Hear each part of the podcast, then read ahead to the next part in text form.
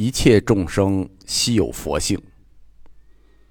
一切众生悉有佛性，它是一个教理命题，是在南北朝时期北凉昙无谶所译的《大般涅盘经》中提出的。在中国佛教的教理里，它是最重要的命题，没有之一。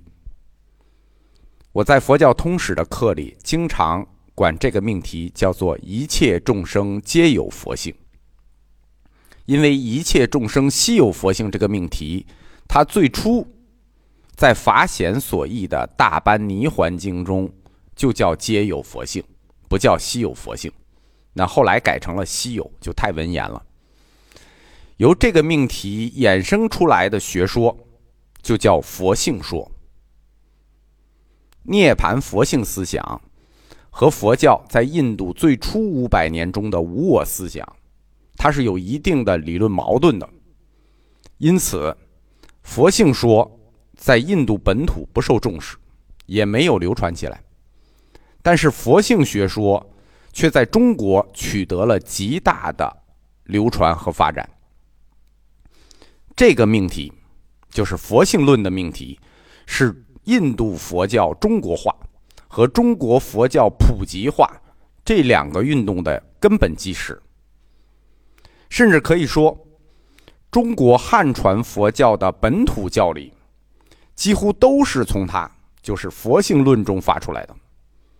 没有它，就没有禅宗，就没有今天的佛教。关于众生是不是都有佛性这个问题。佛教内是分两派看法的，另一派的代表人物是唐僧。唐僧走的路呢是印度佛教原教旨主义，人分为五个种姓，有的人根本不能成佛。所以说，《西游记》讲唐僧西天取了真经，对吧？很显然，我们没有按真经干。之所以中印佛教在这个基础教义上会产生矛盾。是因为我们两个国家的社会结构不一样。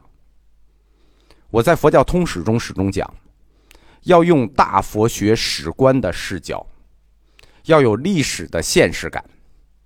就是说，一个佛教命题要放到它的历史背景和社会背景里去看。印度这个国家呢，大家生来就不平等。有种姓挡着，对吧？肤色就不一样，一看肤色就知道种姓。有种姓挡着，小黑人和小白人之间，对吧？互相不太沟通。政权可以变，但是人的种姓变不了。孔雀王，你就是做了皇帝，你也是个低种姓的小黑人儿也让我们看不起。但中国就不一样了，政权虽然更迭，但是有科举制度啊。人的地位可以通过科举来回改变，所以中国人有一种内在的平等。印度天生种姓挡着呢，对吧？肤色你改不了，挡着呢，所以它就产生出来有的人不能成佛的思想。中国大家有内在的平等，对吧？皇帝轮流做，明年到我家，就心里是这么想的，所以社会一变。哎，我也能到你头上去，这就决定了中国老百姓他愿意接受一切众生皆能成佛的概念，对吧？就是说，我们老百姓内在觉得人和人还是平等的。当然了，也不是说我们中国就完全突破了种姓制度，我们也有，它一直有一种基于工作分类式的隐含种姓制，只不过中国的这种。隐含种姓制没有印度那么明显，比如古代人分士农工商，现在呢人分这个公务员、事业编、国企、自由职业，所以我们说它是基于工作分类的隐含种姓制。公务员相当于婆罗门，事业编相当于刹帝利，我们自由职业者呢，其实就都是首陀罗。这跟挣多少钱没有关系。这跟统治阶级对人的社会身份划分模式有关。老百姓就是老百姓，他受文化和习惯认知的局限，他们对认识这个命题，就是一切众生皆有佛性，有一个概念上的偏差。一切众生皆有佛性，和一切众生皆能成佛，这两者中间是隔着汪洋大海的。皆有和皆能，它是一回事吗？皆有佛性，是你有这个可能性，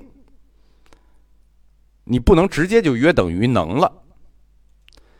皆能和皆可能之间，还隔着一个物字，隔着一个修字，就是皆有和皆能之间隔着物与修。你有佛性到成佛，差什么？差的是悟和修。悟就是悟到了这中间隔着一个大海，修就是修一条众生作法的船，渡过去。正是这两个字“悟与修”，就展开了中国本土佛教的教理体系。我们返回来讲这个教理命题：一切众生悉有佛性。这个命题传奇的地方在于，它是由我们中国人竺道生大师孤名先发率先提出来的，率先发展起来的，并且他把两件事情给联系起来了，就是我们说的“一切众生皆有佛性”与“一切众生皆能成佛”。道生把它们连起来了。既然一切众生皆有佛性，当然一禅体也能成佛。那什么叫一禅体？我们讲过，最坏的人一禅体，那他也能成佛。佛。教界一片哗然，道生提出这个思想之后，佛。教界一片哗然。但是不久，道生发展的这个思想就被后来传入的《大般涅盘经》的经文所印证了。公元四百二十二年，《大般涅盘经》的全本。在北凉，由中天竺僧人昙无谶译出。全经一共十三品四十卷，在该经的如来性品和狮子吼菩萨品中，一再论述了一切众生悉有佛性这个命题。这本经书就是《大般涅盘经》，其实在昙无谶翻译之前。中国已经翻译过四次了，我们在讲《易经家》那个课的时候提过，这个好多经都是译过几次，但是四次翻译都是节选性质的，没有译全本。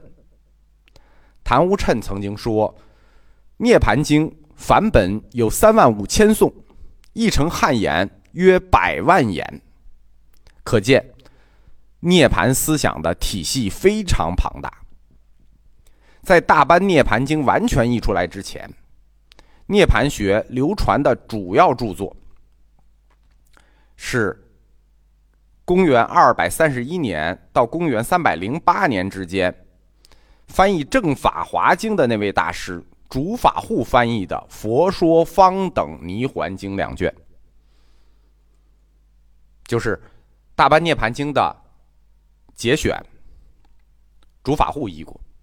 方等泥环境，竺法护和昙无趁，这是两个汉字，听着完全不一样的名字，但实际上他们的名字意义是一样的，都是法护的意思。法护，护法，这两位大师同时翻译过这部经，啊，不是同时，先后翻译过这部经，冥冥之中自有天意。公元四百一十八年，中国首位西游取经的大师法显和大乘禅法最初的祖师觉显，在南京道场寺共同翻译了《大般泥环经》六卷。在主法护本中，他的那个节选本就是《佛说方等泥环经》中没有提到过一切众生皆有佛性这个命题，但是在法护译本中。五次提到了一切众生皆有佛性这个命题，但是这个命题没有引起任何重视。为什么呢？因为我们中国人啊，还是有好人有好报，坏人他活该的思想，因此我们就把这句话当做一个形容性语句就给略过去了。